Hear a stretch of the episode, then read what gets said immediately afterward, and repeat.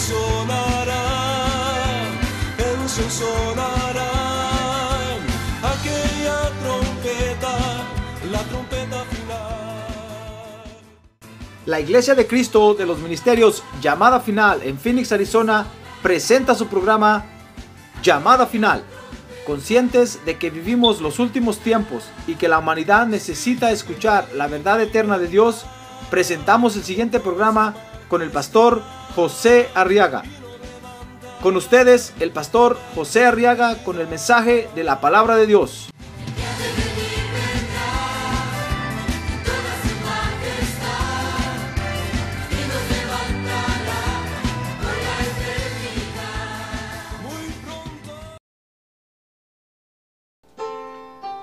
Dice la Biblia, Marcos 1:14, que después que Juan había sido encarcelado, Jesús vino a Galilea proclamando el Evangelio de Dios. Cuando el Señor comenzó su ministerio. Verso 15, y diciendo, el tiempo se ha cumplido y el reino de Dios se ha acercado. Arrepentíos y creed en el Evangelio. Mientras caminaba, verso 16 dice, junto al mar de Galilea, vio a Simón y a Andrés, hermano de Simón, echando una red en el mar porque eran pescadores. Y Jesús les dijo, verso 17, seguidme y yo haré que seáis, ¿qué? Ah, mire qué comisión más bonita es, hermano. Y yo haré que seáis pescadores de hombres. Amén. Tome su lugar. Y quiero que vea conmigo esta otra comisión que Dios asigna. ¿Sabe usted que las comisiones de Dios están vigentes, verdad? Muy bien, y esta es otra comisión que, que Dios da. Dice Marcos 1.17 que es la comisión de ser pescadores de hombres. Mire qué comisión más terrible esta, hermano. Por supuesto, en estos dorados tiempos, si usted habla solo de ser pescador de hombres, lo van a mirar mal. Puede ser que lo vean mal. Porque van a decir, oye, este o es de la otra banqueta, o qué. ¿Por qué quiere pescar hombres? Pero es una comisión que Dios asignó desde el principio, fíjese. Porque con esta comisión de, ir a pescar hombres, vamos a cumplir con el mensaje del Señor Jesucristo. Dice, dice Marcos 1.15 que el mensaje del Señor Jesucristo es arrepentíos y creed en el Evangelio. Y la única forma que hay para cumplir con este mensaje, hermano, de ir a, decirle a la gente que se arrepiente y cree en el Evangelio es aceptando esta comisión, la de ser pescadores de hombres. Amén.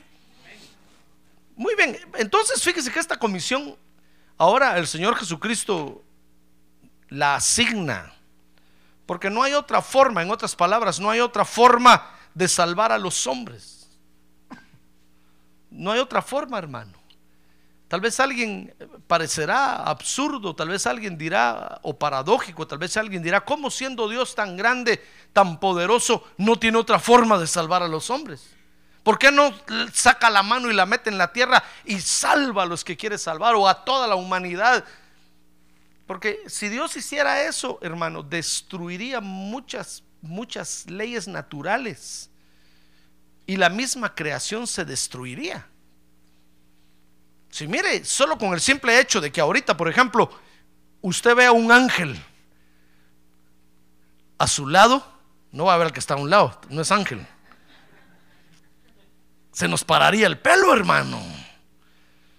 Si usted lee el libro de Apocalipsis y se da cuenta de las criaturas que, que, que Juan vio allá, mire, Juan vio, por ejemplo, seres llenos de ojos en todo el cuerpo.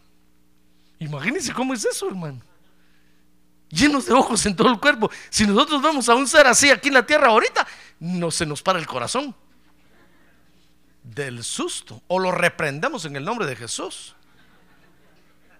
Porque nos daría miedo. Entonces, si Dios metiera su mano para salvar a los hombres, la metiera a la tierra para, hermano, Dios violaría muchas leyes y haría y destruiría mucha parte de la creación. Entonces, Dios no quiere hacer eso. Porque Dios nos ama, ¿sabe usted? Y por eso nacimos en la tierra para disfrutar de esta creación. Entonces, Dios ha, ha, ha planeado una única forma para salvar a los hombres y es cumpliendo con esta comisión, la de, la de ser pescadores de hombres. Dice Romanos 10, 8, mire conmigo, que para, para la salvación, fíjese, para que la salvación esté al alcance de alguien, deben, dice ahí Romanos 10, 8, 9 y 10, deben de usar dos órganos de su cuerpo. Mire, si Dios metiera la mano, nos aplastaría, hermano. Entonces Dios inteligentemente planificó esta comisión. Porque para la salvación los hombres tienen que usar dos, dos, partes de su cuerpo. Dice el verso 8 más. ¿Qué dice? Cerca de ti está la palabra en tu boca y en tu corazón. Mire, para que la salvación se haga efectiva en un ser humano, tiene que usar dos partes de su cuerpo, su corazón y su mouth, que en inglés quiere decir su boca, por si no me entendió. Fíjese que tiene que usar el corazón y la boca, dice, es decir, verso 8, la palabra de fe que predicamos que si confiesas con tu boca a Jesús por Señor y crees en tu corazón, verso 9, que Dios le resucitó de entre los muertos, ¿qué dice ahí? Serás salvo. Miren, no tienen que usar la cabeza, fíjense. No tienen que usar los ojos, no tienen que usar los pies ni las manos. Tienen que usar el corazón y la boca.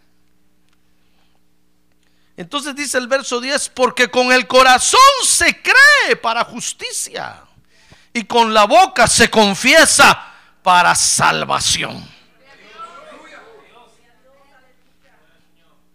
Mire, mire qué bonito lo que Dios lo que Dios planificó.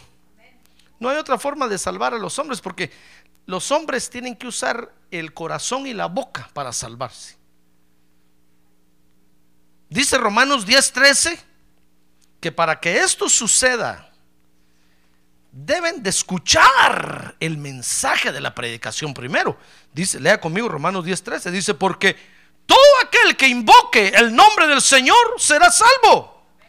¿Y cómo pues, dice el verso 14, invocarán a aquel en quien no han creído? ¿Y cómo creerán en aquel de quien no han oído?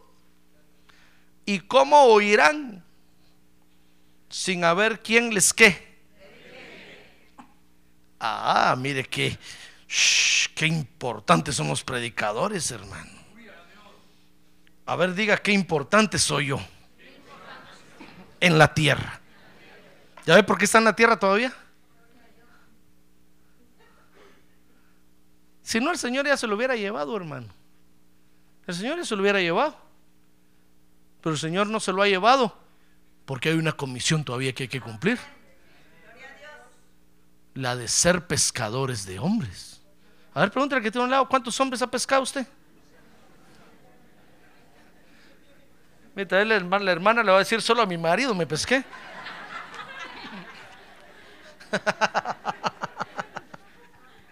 a saber si lo pescó. no, pues Usted va a decir, solo a mi marido me pesqué para el Evangelio, hermano. Por lo menos se pescó a uno. Pero hay quienes no han pescado, pero ni un tepocate, hermano. para el Evangelio. Y no han cumplido con esa comisión. Mire, hay que cumplir con esa comisión, hermano. Es una comisión que está vigente hoy. Mire, entonces dice el apóstol Pablo que para que esto se cumpla, tienen que escuchar la predicación. Mire por qué es importante esta comisión. Dice Romanos 10:15, que es entonces ahí donde surge la comisión de enviar pescadores de hombres. Romanos 10:15 dice, ¿y cómo predicarán si no son enviados? Tal como está escrito, cuán hermosos son los pies de los que anuncian el Evangelio del bien. Démosle un buen aplauso al Señor esta noche. Gloria a Dios. Ah, hermano. Qué pies tan hermosos. A ver, mire sus pies. A ver, diga, pies hermosos tengo yo. No se los mire feos. No se los mire con el juanete ahí o la uña encarnada. Va a hacerse un pedicure. No, mírese, sus pies, a ver, bendiga sus pies, diga yo bendigo mis pies. A ver, muévalos así, diga yo bendigo mis pies. Son hermosos mis pies. Porque, porque son los que lo van a llevar a, cumplir esta comisión, hermano.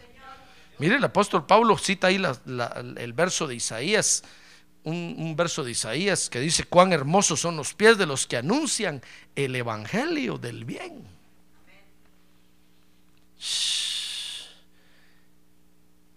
Qué importantes somos nosotros para el mundo, hermano. Sin nosotros, los hombres se pierden hoy. Porque hoy el Señor Jesús ya no está aquí sobre la tierra.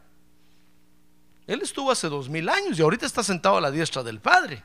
Ahora quiere levantar su mano y saludarlo y decirle, ay Señor Jesús, aquí estamos para cumplir esa comisión. Ahora ya no está Él en la tierra, ahora somos nosotros, los Cristos, los ungidos, los bautizados con Espíritu Santo, quiere decir eso. Los que tenemos que llevarle la salvación a los hombres, hermano. Entonces, le decía yo que no hay otra forma de salvar a los hombres, sino únicamente con la comisión de ser pescadores de hombres. Ahora, Dios, fíjese que Dios siempre ha usado a los hombres para hablarle a los mismos hombres. Porque hay quienes dicen, ¿a por qué no viene Dios y me habla a mí? O cuando usted los invita a venir a la iglesia y dice, no, no para ir a oír a un hombre ahí con defectos. Pues sí, pero es que Dios, fíjese, siempre ha usado hombres para hablarle a los hombres. Acuérdese, por ejemplo, el apóstol Pablo, hermano. Usted dirá, pastor, el apóstol Pablo, el mismo Señor dice que lo botó del caballo y cayó en rostro en tierra y oyó la voz del Señor que le dijo, Saulo, Saulo, ¿por qué me persigues? ¿Se acuerda de eso, verdad? Pero es que eso fue a Pablo, hermano.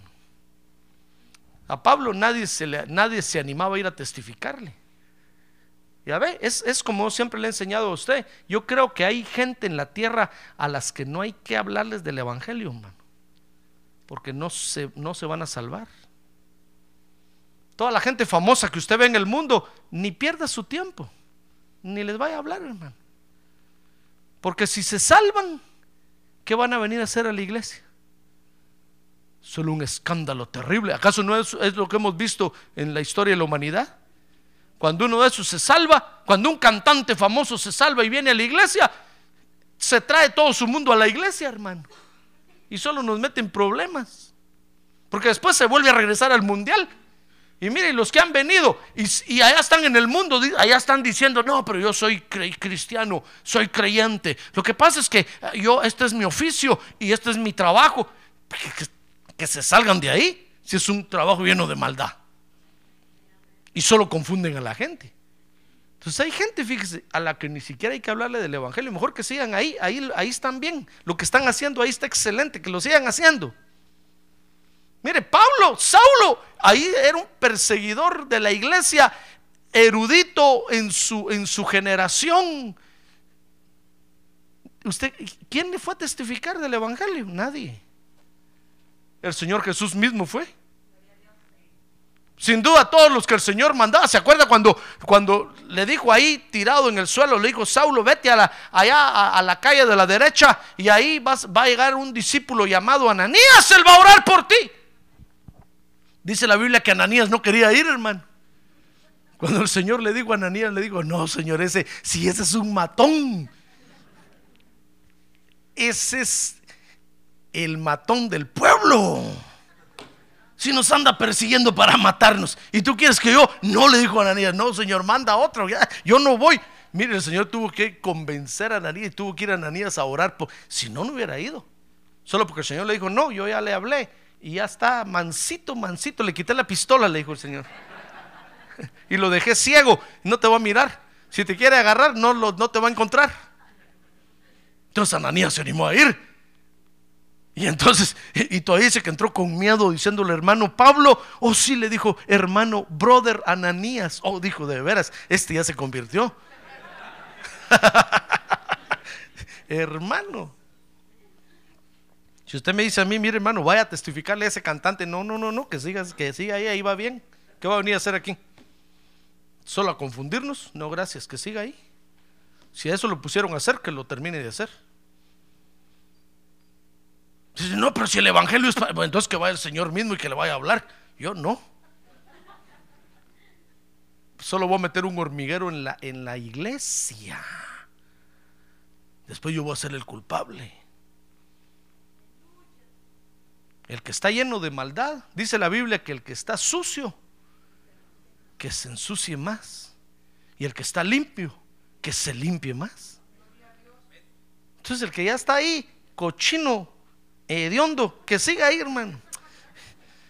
Si el Señor está interesado en salvarlo, que él mismo vaya y que le hable, así como hizo con Saulo, y que lo traiga. Y que nos convenza que de veras ya nació de nuevo. Entonces lo recibimos. Si no, no lo recibimos.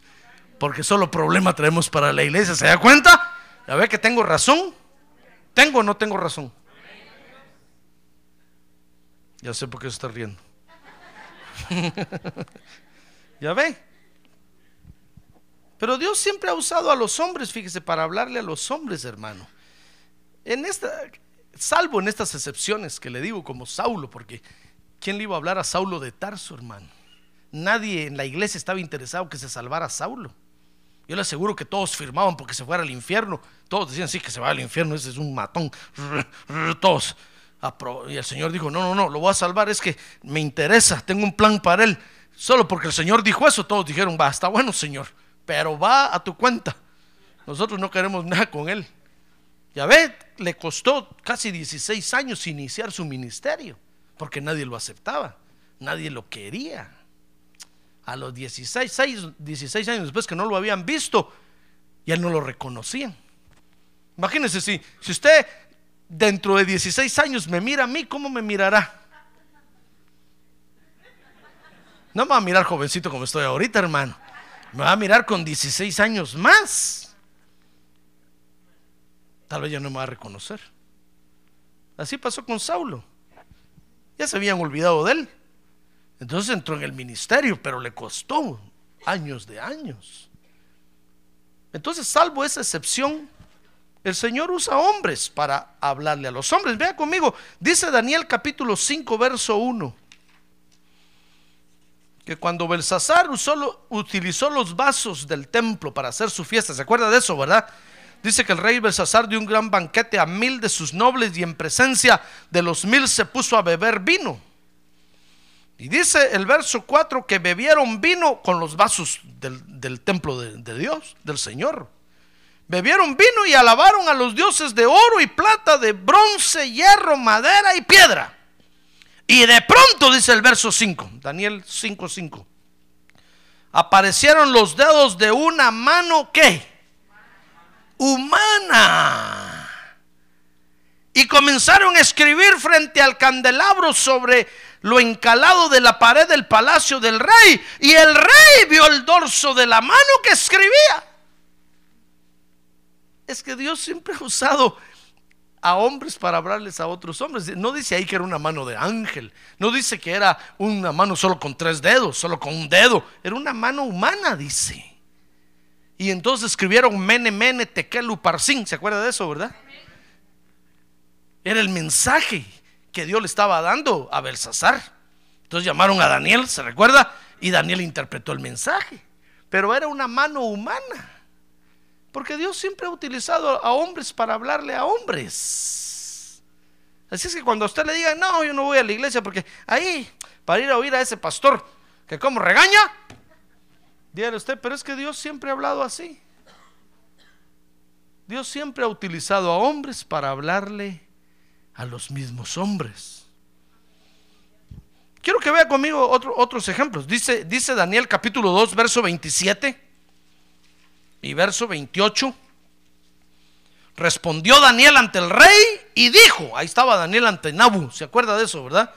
El rey Nabucodonosor había tenido un sueño y entonces Daniel se lo interpretó y dice que le dijo Daniel ante el rey, dijo, en cuanto al misterio que el rey quiere saber, no hay sabios, encantadores, magos ni adivinos que puedan declararlo al rey.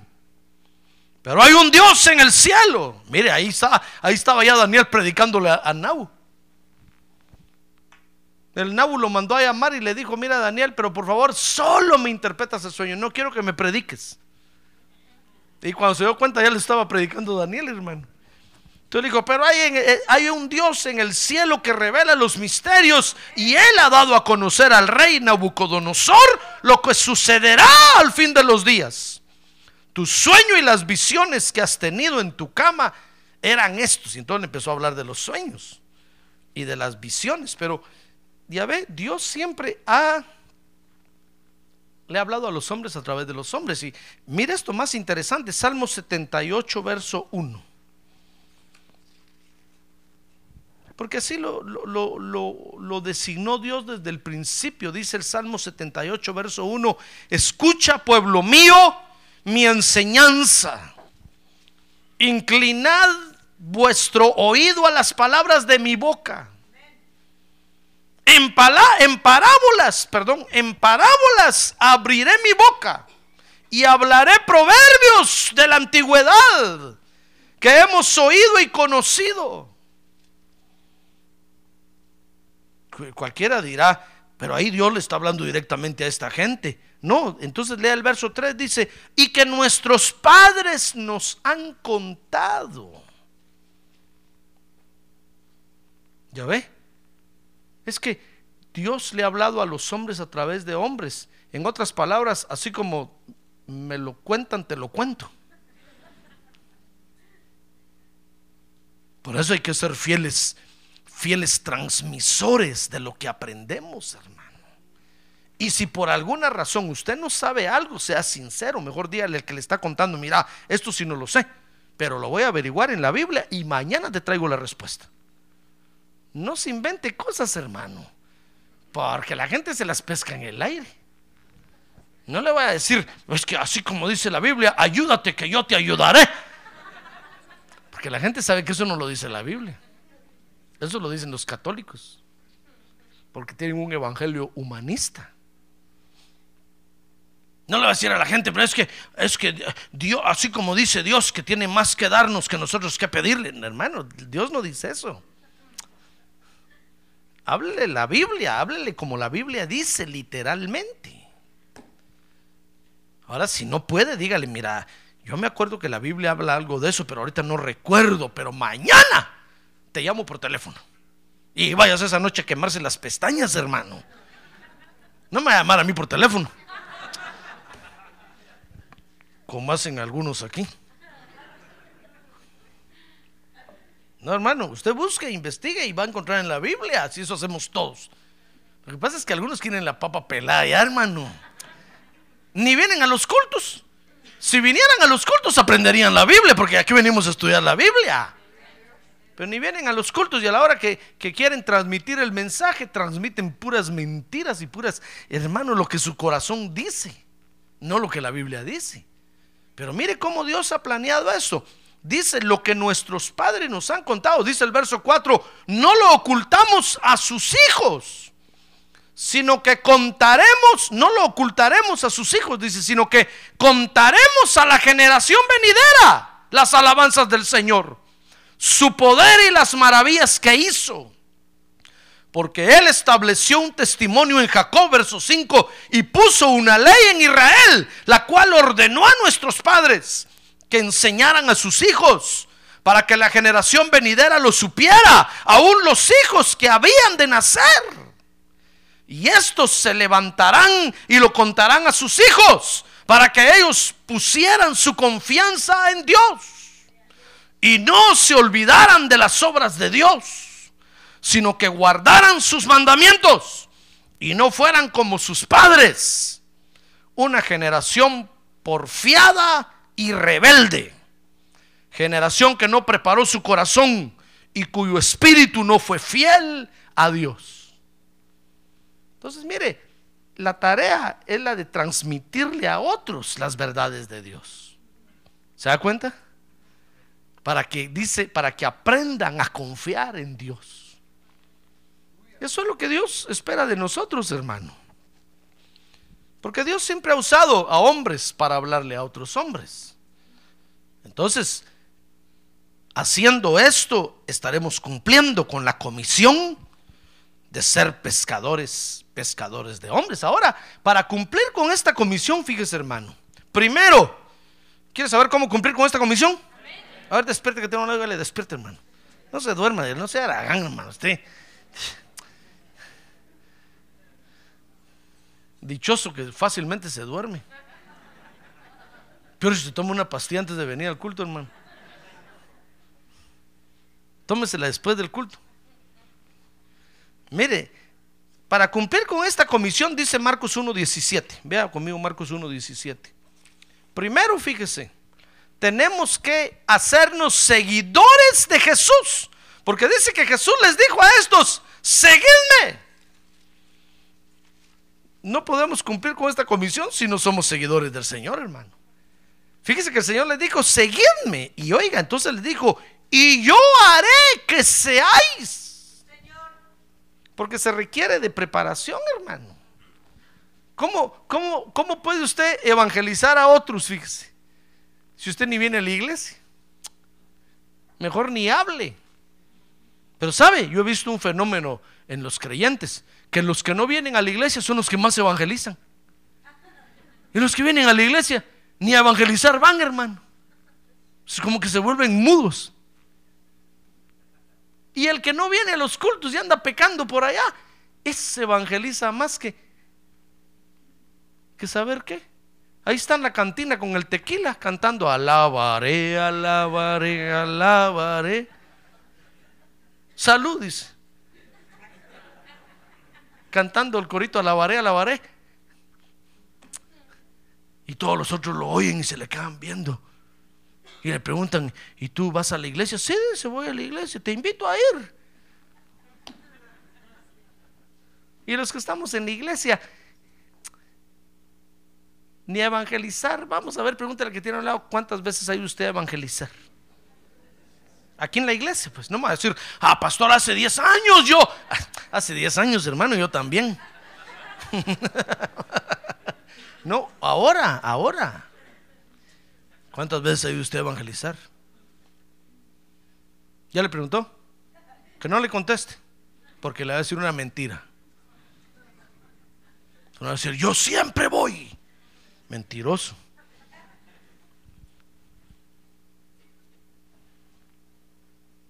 Se requiere, para, para cumplir con esta comisión, fíjese, se requiere primero seguir al Señor Jesucristo, hacerse seguidor de Jesucristo. Porque siguiéndolo a Él, entonces dice ahí Él, Él nos va a preparar para esta comisión, porque es una comisión muy especial. Ahí va a ver más adelante. Dice entonces, para cumplir con esta comisión, primero hay que hacerse seguidor de Jesucristo. A ver, diga, seguidor de Jesucristo. Porque haciéndonos seguidores de Él, vamos a aprender de Él, hermano. Viniendo a la iglesia, vamos a aprender cómo es la obra de Dios, los problemas que tiene la obra de Dios, las victorias que tiene la obra de Dios. Y entonces vamos a estar preparados ya para ir, porque allá afuera cuando vayamos vamos a encontrar a una gente que a veces tiene un mal concepto de la iglesia, hermano. Y si, y si nosotros estamos preparados, vamos a poder presentarles el Evangelio. Pero si no estamos preparados, nos van a tapar la boca, hermano y hasta con la boca hinchada vamos a regresar del golpe que nos van a dar. Ah, pero si nosotros conocemos el mover de la obra de Dios, hermano, les vamos a tapar la boca a ellos. Les vamos a decir, no, así es la iglesia. Así es la obra de Dios. Y usted va a sacar las parábolas de Mateo capítulo 13 y les va a decir, sí, la obra de Dios es así, es así, es así. Y, y, y dígale, y eso que lo que usted ha visto es poco. Falta mucho todavía. Pero venga, venga y va a aprender. Entonces tal vez por curiosidad va a venir. Entonces se requiere ser seguidor del Señor Jesucristo. Ahora, dice, dice Marcos 1.16, que además de eso, se requiere, ¿quiere usted cumplir con esta comisión, verdad? Marcos 1.16. Dice, mientras caminaban junto al mar de Galilea, vio a Simón y a Andrés, hermano de Simón, echando una red en el mar. Porque eran qué? Pescadores. Y dice el verso 18, y dejando al instante las redes, ¿qué? Le siguieron. Porque ser, para cumplir con esta comisión que Dios nos da, hermano, fíjese que hay que dejar de hacer lo que se está haciendo. No, podemos cumplir con esta comisión, hermano, pensando en nuestro trabajo todo el tiempo o pensando en nuestro qué hacer. No, hay que, hay que dejar de hacer por un rato. Por supuesto que a estos aquí el Señor los llamó y definitivamente dejaron para toda su vida, dejaron de hacer lo que estaban haciendo. Pero no todos los llamamientos del Señor son así. Mientras, mientras llega un llamamiento del Señor así, hermano, cuando uno se ocupa en, en cumplir con esta comisión del Señor, uno tiene que dejar por un momento lo que está haciendo. No puede traer usted su trabajo aquí a la iglesia. Decir, pastor, sí, yo voy, yo voy a ir, pero, pero voy a ir cortando este pedazo de madera porque mañana lo tengo que entregar. Hermano, entonces mejor vaya a su casa a terminarla de cortar. Porque no se puede. Para cumplir con esta comisión, hermano, hay que dejar de hacer por un rato lo que se está haciendo. Si usted va a venir por dos horas, Usted tiene que dejar de hacer por dos horas lo que está haciendo. No se venga a la iglesia pensando, dejé la olla en, el, en, el, en, el, en la estufa. Dejé abierta la puerta. No le di comida al perro. Ay, hermano. Así no se puede. Usted tiene que dejar de hacer. Ya ve que estos dejaron las redes. Eso quiere decir que hay que dejar de hacer lo que se está haciendo para venir y ocuparse en esta comisión, porque esta comisión, mi estimado hermano, requiere de todo nuestro ser, toda nuestra mente, toda nuestra alma, todo nuestro cuerpo, todo nuestro esfuerzo. Ah, gloria a Dios. Por eso ya ve que cuando alguno de ustedes ya no puede, yo, yo mejor le digo, ¿sabe qué? Mejor, mejor vaya a hacer lo que tiene que hacer. No, pastor, pero es que yo todavía quiero seguir en mi privilegio. No, no, no, pero es que no se puede. O está aquí o está allá. Pero no puede estar un día aquí y, cinco allá. Cuando se requiere cinco aquí y uno allá. ¿Se da cuenta? Es, es, que es lo justo y lo correcto, hermano. Si queremos cumplir con esta comisión. Entonces, primero hay que seguir al Señor. Segundo, hay que dejar de hacer lo que se está haciendo. Tercero, Marcos 1.20. Ah, y esto es lo más bonito, hermano. Dice, y al instante, dice 1.20, los llamó. Porque ahí llamó a otros también. Y ellos, dice, dejando a quién? Dejando a su padre Zebedeo en la barca con los jornaleros, se fueron tras él. ¿Qué haber dicho el pobre Sebe, hermano? Haber dicho ese Jesús, qué malo. Aguante que se llevó a mis hijos y ahí los otros me dejaron tirar a la empresa, dejaron la tienda abierta. No les importó. Yo tuve que pagarle a los jornaleros, yo tuve que ver cómo hacía. Pues sí, es que, es que para cumplir con esta comisión, en tercer lugar, hermanos, hay que dejar a la familia. A ver, que tiene un lado, deje, deje a la familia, hermano. Si no, no va a poder.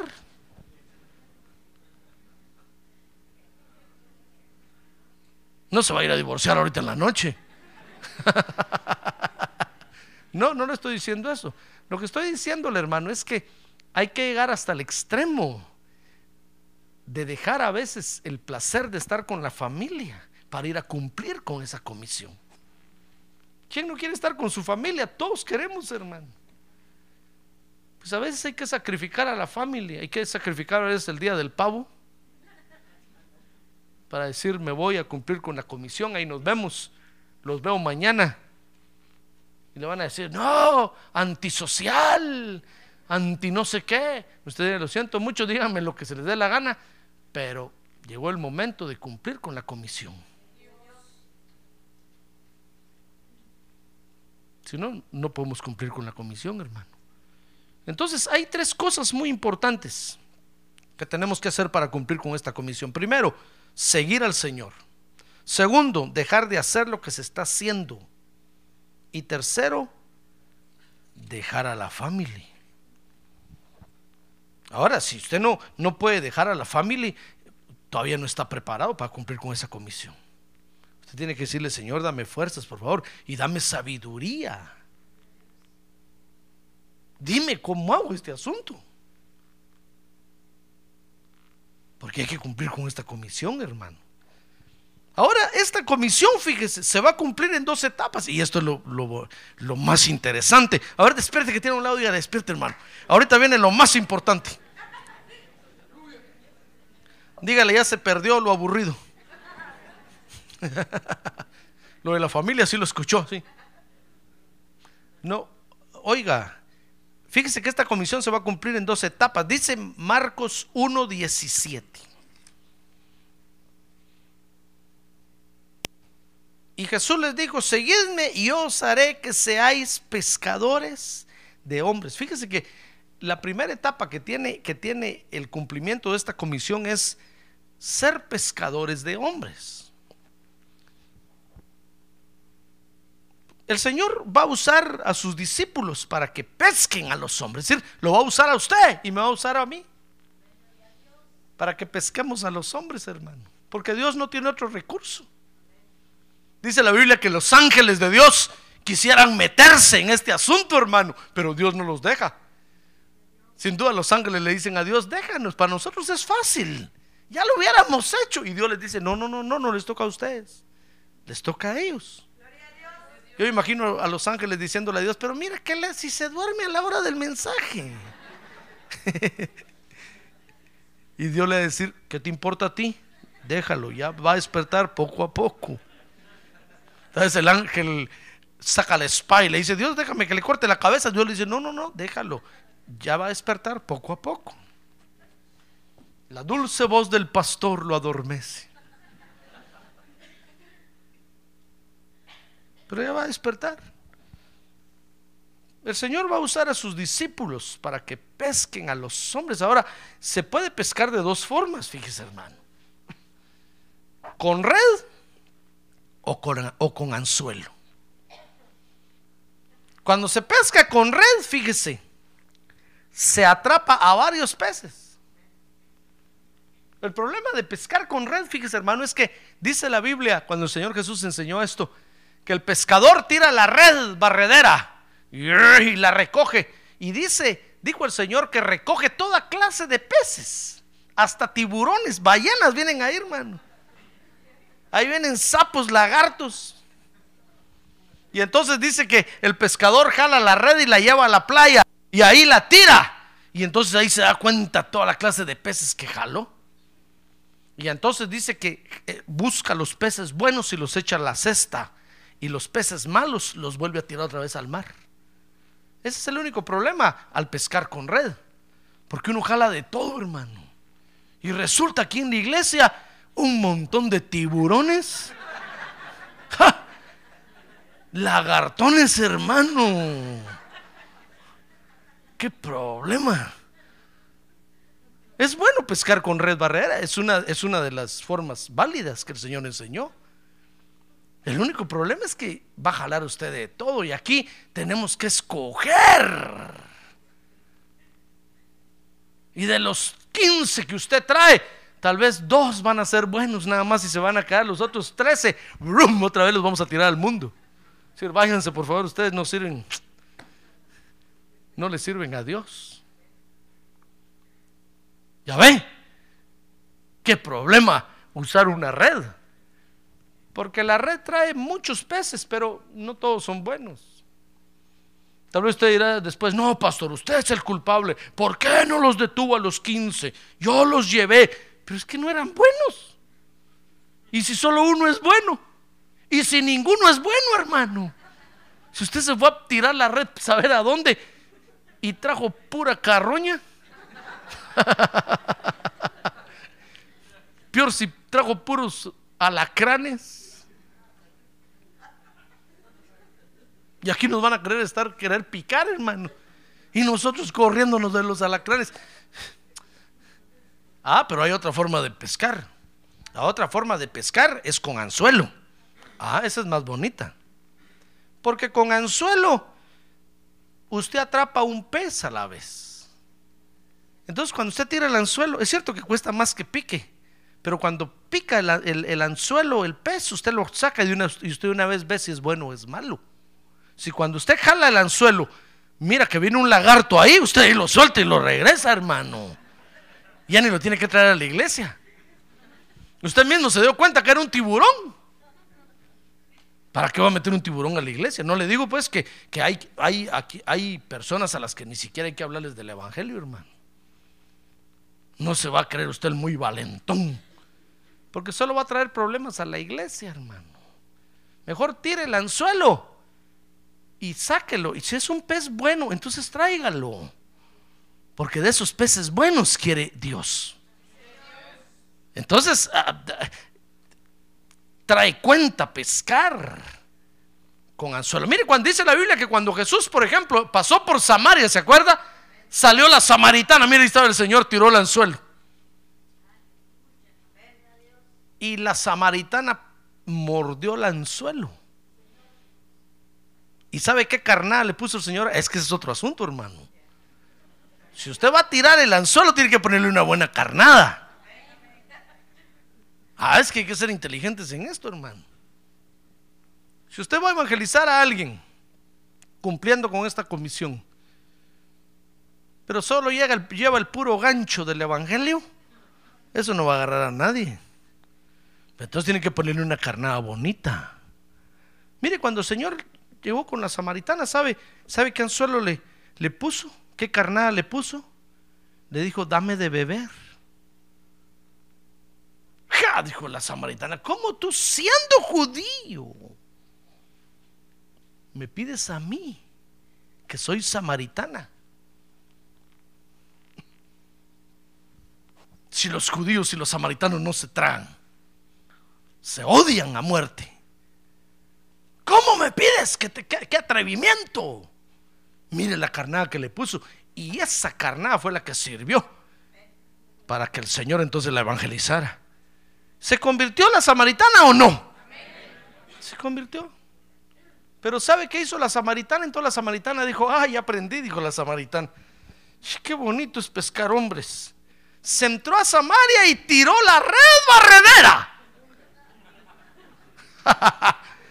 Porque dice que le fue a contar a todos allá que allá afuera había un hombre que le había dicho toda su vida y que era el Mesías. Mire, toda Samaria se convirtió, ¿sí o no? Toda Samaria se convirtió. Pero ¿qué le parece que entre todos los que estaban ahí habían unos tiburones, lagartones, ballenas? Porque cuando Jesús iba de regreso para Jerusalén, pasó por Samaria. Y entonces le dijo a los samaritanos, ya se habían convertido al Evangelio le dijo a los samaritanos, miren, voy a dormir esta noche aquí porque mañana me voy a ir a Jerusalén y allá me van a matar y me van a crucificar. Los, cuando los samaritanos oyeron eso, dice que le cerraron la puerta, hermano. Y le dijeron, no te dejamos entrar. Si vas para Jerusalén, no te dejamos. No queremos que vayas para allá, si allá te van a matar. Quédate aquí. Y el Señor le dijo, no, es que tengo que ir. A eso vine, a morir, y para allá voy. Y no lo dejaron entrar. Entonces se le acercó un joven y le dijo, Señor, yo te seguiré. Y el Señor le dijo, no, ¿cómo me vas a seguir si no tengo ni dónde recostar mi cabeza? Hoy en la noche no tengo dónde dormir. Esos samaritanos, yo pensé que eran peces, son tiburones, lagartones. No me dejan dormir ahí. No tengo dónde dormir hoy en la noche y necesito descansar porque mañana voy a morir a Jerusalén. Hermano, ya ve. Entonces, usted puede tirar la red, pero si al tirar la red todos los que vienen no se quedan, no se asuste. A ver, dígale que tiene un lado, no se asuste. No se asuste. Mire, usted, usted, usted como buen cumplidor de esta comisión, usted puede traer a toda su familia, a toda la marimbita. Marín de dos pingües, cúcara, títere, fue. Hasta el bebecito trae ahí hasta la cuna. Pero si después no se quedan todos aquí, no se asuste. Tal vez unos eran tiburones. Si pastor es mi familia, pues sí, su familia. Tal vez unos eran lagartones. Y tal vez un solo pez bueno había. Usted. Todos los demás se fueron y solo usted se quedó en la iglesia. No se asuste. Porque así es. Cuando usted tira la red, la mayoría son peces malos. Pero cuando tira el anzuelo, es más seguro pescar hombres con anzuelo. Entonces, esta comisión, fíjese, la podemos cumplir, decía yo, en dos etapas, ¿verdad? Primero, pescando hombres, ya sea tirando la red o tirando el anzuelo. ¿Qué va a hacer usted? A ver, pregúntale que tiene ¿qué va a hacer usted? ¿Va a tirar la red o va a tirar el anzuelo? Pero tiene que ser algo, hermano. No va a decir, yo voy a llevar los refrescos, pastor. No, usted tiene que ir a pescar. No va a decir, no, pastor, yo voy a llevar el limoncito para hacer el ceviche. No, hermano. Usted tiene que llevar anzuelo o red. ¿Qué va a llevar? Ya le preguntó al que tiene a un lado, ¿qué le dijo?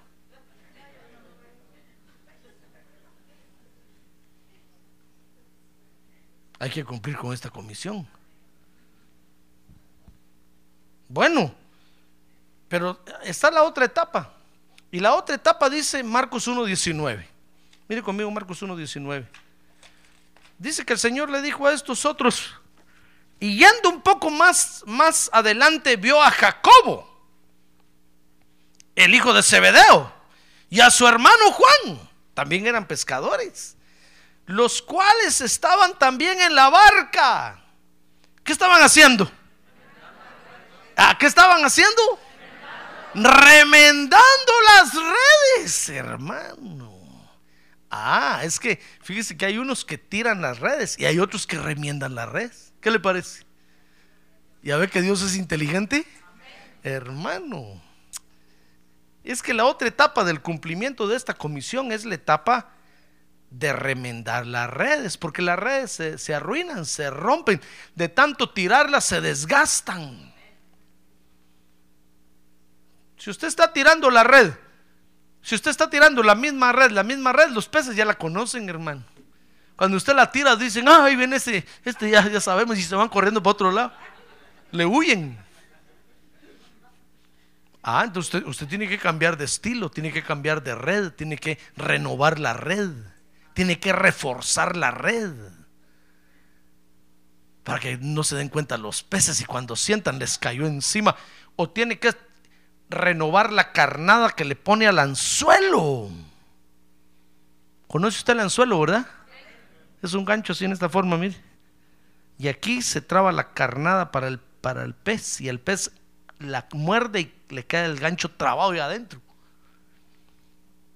Entonces, entonces fíjese, hay unos que tiran redes y hay otros que remiendan redes. El Señor Jesús va a usar a los discípulos para reforzar a los que van a ir a pescar, hermano. ¿Qué le parece? Miren si Dios todo lo tiene planificado. Pregúntele usted ahí a, Marcos, Marcos, ¿dónde Jesús, a qué, a qué trabajador social contrató Jesús para enseñar estas técnicas? ¿Acaso no Él es Dios? Si Él nos conoce, hermano. Él sabe hacer su obra en la tierra. Por eso la iglesia, la iglesia no necesita de las técnicas humanas. No. Dios tiene sus propias técnicas. Mire las técnicas que tiene Dios, hermano. Dios tiene tiradores de red y Dios tiene remendadores de redes. Se puede, fíjese, remendar las redes con intercesión. Si usted viene a la intercesión, usted va a estar remendando las redes. Para que cuando salgan los que van a tirar las redes, vayan con redes reforzadas, hermano. Ah, vayan con redes fortalecidas. Vayan con buenas redes.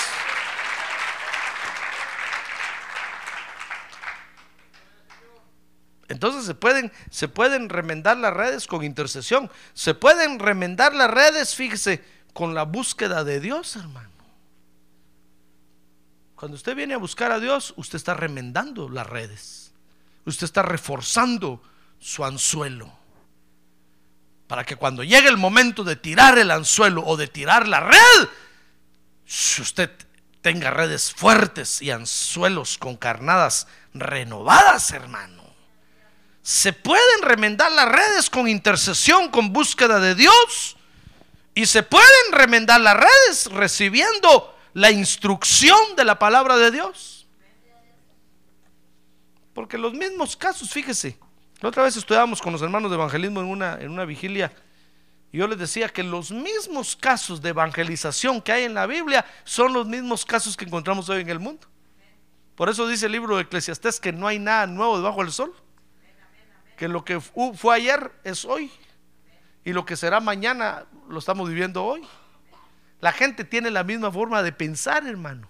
La, misma, la gente tiene el mismo criterio del Evangelio desde hace dos mil años. Entonces, cuando usted viene a la iglesia y estudia la palabra de Dios aquí en la iglesia, ah, usted está aprendiendo qué tipo de gente va a encontrar allá afuera. Y entonces con eso usted está reforzando sus redes. Y el día que le toca tirarlas, va a traer peces, de seguro que los va a agarrar. Porque usted va a dominar la forma de pensar de ellos. Porque usted va a dominar el ambiente donde ellos se mueven. Pero si nosotros no reforzamos las redes, hermano, el día que usted tire las redes, los peces se habrán huido para el otro, para el otro extremo. ¿Comprende? Entonces, mire qué bonito esto. La comisión se puede, se puede cumplir en dos etapas. Tirando las redes haciéndose pescadores de hombres y remendando las redes. Mire, tal vez, tal vez van a haber algunos hermanos que van a ser buenos para tirar las redes. Gloria a Dios, porque de ellos tenemos que aprender, hermano. Pero van a haber otros hermanos que van a ser buenos para reforzar las redes. Gloria a Dios, porque de ellos tenemos que aprender. Ah, gloria a Dios. Pero vamos a cumplir con esta comisión. vamos a cumplir con esta comisión. El Señor le dijo, le dijo a estos, porque eran pescadores, ¿qué les hubiera dicho el Señor si hubieran sido mecánicos de carros? ¿Qué cree usted que le hubiera dicho el Señor si hubiera sido mecánico de un carro? Sígueme. Y te voy a hacer cambiador de aceite de los hombres. O te voy a hacer que le que las tuercas a algunos que se les aflojan. Pero estos le entendieron a Jesús, hermano, porque les habló en su propio idioma, ¿se da cuenta? ¿Qué, cree usted que le hubiera dicho si hubiera sido landscaping?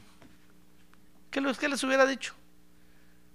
Sígueme y te voy a hacer que abones bien la tierra donde los hombres viven. Te voy a hacer que mantengas verde la grama, la gramilla del templo.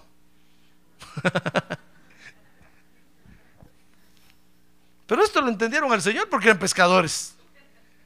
Y como eran pescadores, entonces el Señor les dijo, vénganse. Hay una comisión que cumplir, que es la comisión de pescar hombres. Vénganse, síganme, aprendan de mí y los voy a hacer pescadores de hombres. Mire, ¿y pescaron hombres estos o no pescaron hombres? Pescaron hombres, hermano. Si usted ve los mensajes del apóstol Pedro en el libro de los Hechos, si ve los mensajes del apóstol Pablo en el libro de los Hechos se va a dar cuenta que usaron carnadas para jalar a la gente. Dice que cuando, cuando Pablo llegó a Atenas, ¿se acuerda de eso? Dice que se paró en el parque central, hermano, y, y había un gran muro y que decía dedicado al Dios Guadalupe, dedicado al Dios San Martín, dedicado al Dios, y dice que tenía todos los dioses. Y por último había una placa que decía, dedicado al Dios no conocido. Ay, dijo Pablo, ya encontré la carnada. La puso en el anzuelo y tiró el anzuelo. Y les dijo, miren, yo noto que ustedes son muy religiosos y qué bueno es eso. Porque allá afuera noté que tienen dedicado a todos los dioses, por, por si alguno los puede salvar. Pero a ese último que tienen ahí al Dios, a ese les vengo a predicar yo. ¡Ah, gloria a Dios! Hermano. ¿Sabe qué hizo la gente? Dijeron, queremos escuchar, siga hablando, estamos interesados. Uy, les dijo, ese Dios fue el que hizo el cielo y la tierra, ese Dios es el que en él subsisten todas las cosas y por él permanecen. ¡Ah, gloria a Dios! Hermano. Por supuesto que Pablo ahí tiró una red y se jaló un montón de peces, tiburones y lagartos que después tuvo que sacar a un montón, pero jaló muy buenos peces también. Pero hay que cumplir con esta comisión, hermano. El Señor les dijo, los haré pescadores de hombres. Si es que nuestra tarea hoy es pescar hombres. Prepare la red, prepare el anzuelo. Tal vez usted diga, pastor, yo voy con mi anzuelito. Está bueno pero refuerce el anzuelo, póngale una buena carnada. Y entonces váyase y va a traer un pez galán, un buen pez, una buena especie de pez. Amén. A ver, cierre sus ojos, hermano. Cierre sus ojos. Esta comisión está vigente hoy en día. Y es una comisión para todos. Usted no puede decir, pastor, no, yo no, yo no voy. No, hermano. Las comisiones de Dios están vigentes hoy en día para todos, para toda la iglesia, para todos los hijos de Dios. Tenemos que hacernos pescadores de hombres, tirando las redes y remendando las redes. Por eso cada vez que usted tire la red por allá, vuelva a venir para remendarla, para reforzarla, porque le va a volver a servir. Y si usted ya guardó la red porque cree que ya no le iba a servir, sáquela, desempólvela, quítele el polvo de encima. Porque hoy es el tiempo de hacerse pescadores de hombres. Espere, Dios le va a dar la oportunidad, hermano. No se, no se trata tampoco de tirar la red por todos lados. Dice la Biblia que los discípulos, cuando el Señor resucitó, una noche entera pasaron tirando la red y no pescaron nada. Y cuando el Señor llegó les dijo, pescaron algo y le dijeron, pero no hemos agarrado, pero ni, un pez chiquito. Y el Señor les dijo, tírenla a la derecha. Y es, esa obediencia los llevó, dice la Biblia, a sacar la red cargada de peces. Entonces usted mantenga lista su red, hermano. El Espíritu Santo le va a decir en qué momento tirarla. El Espíritu Santo le va a indicar en qué momento lanzarla. Y en ese momento, láncela y se va a ser pescador de hombres. Y va a ver usted qué bonito es traer a alguien a la iglesia.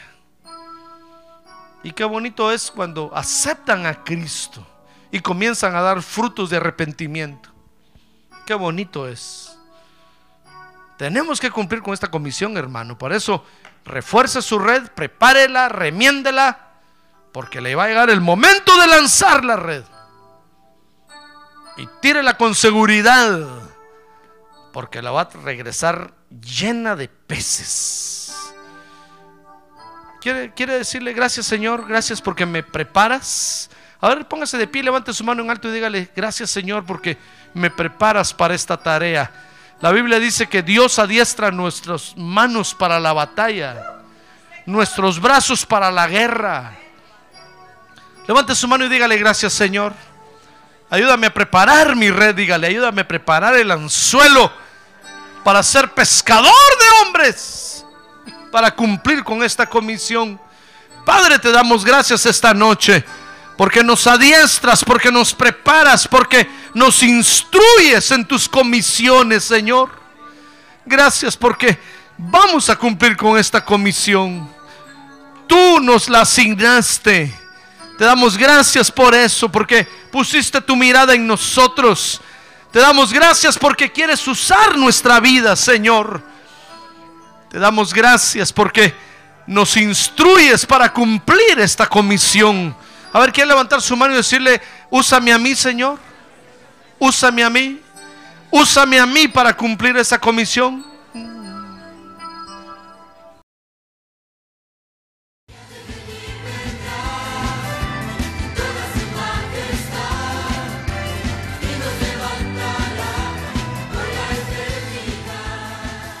La Iglesia de Cristo de los Ministerios, llamada final en Phoenix, Arizona, cumpliendo con la comisión de Joel 2.1, presentó su programa, Llamada Final. Esperamos que nos vuelva a sintonizar la próxima semana a la misma hora por esta emisora. Los invitamos a nuestras reuniones en el 6023 Norte 71 Drive, esquina con Bethany Home Road. Para mayor información puede llamarnos al 623-934-1259 o visitarnos en la internet al www.llamadafinalphoenix.com.